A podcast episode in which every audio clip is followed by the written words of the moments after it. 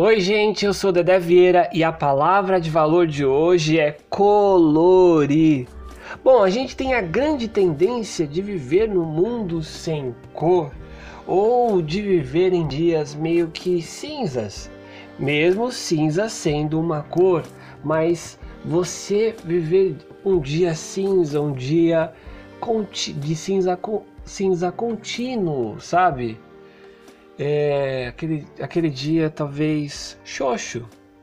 E aí de repente numa conversa, talvez numa atitude, é, numa palavra, aquilo de, talvez que transmite é, algo quente, algo que a, te anima, né? Bom, isso talvez mire um, bem perto do significado para dicionário, né? Mas para discutir mais além dessa palavra, bom, chamei aqui ela, né? Danila Gonçalves. Poxa, Dan, eu tô tão feliz que você tá aqui nesse podcast falando sobre essa palavra, muito feliz, que acho que tem tudo a ver até com um pouquinho da nossa profissão enquanto contadores de histórias. Poxa, é, diz aí o que, que você pensa sobre colorir, o que, que, o que, que denota para você, o que transmite essa palavra colorir para Danila. Diz aí, a voz é tua. Oi, Dedé. Hum. É um prazer imenso estar aqui com você, falando sobre essa palavra que para mim é uma palavra cheia de sentidos, cheia de significados e cheia de tons, né? Cheia de cheia de nuances.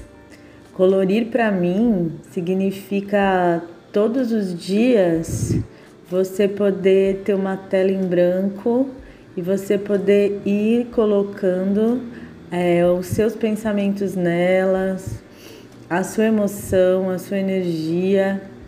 Eu acredito que a gente, dentro de nós, tem várias cores, vários significados e com certeza tem as cores é, cinzas, né?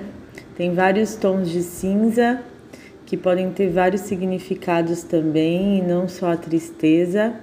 Mas quando a gente pensa na cor, eu acho que a, a primeira cor, por exemplo, que vem na minha cabeça é o azul, que é uma cor de tranquilidade, é uma cor de alegria e é uma cor de fé.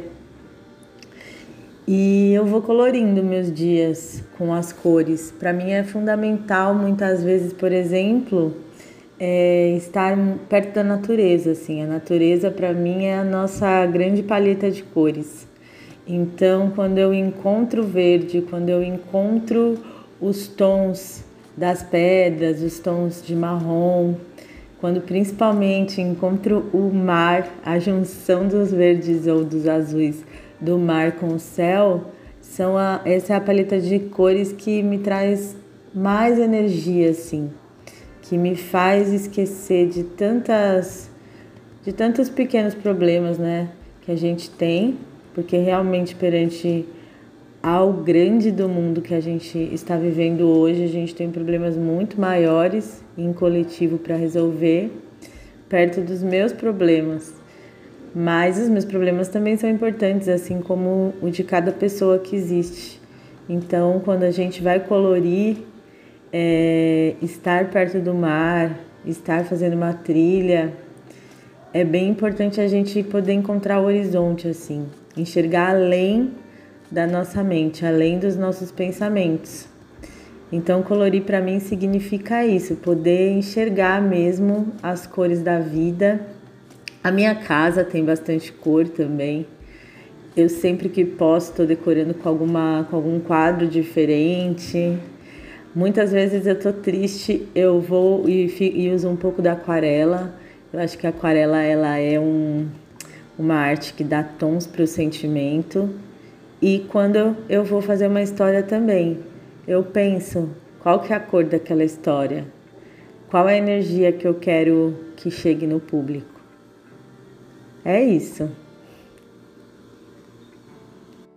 Que as cores consigam refletir o nosso estado de espírito, tanto através das nossas roupas, tanto através do nosso sorriso, e que a gente viva cercado de cores e olhando sempre para o sol também, observando sempre esses tons de amarelo que eu acho que são são tons de esperança aí e certeza de um futuro melhor.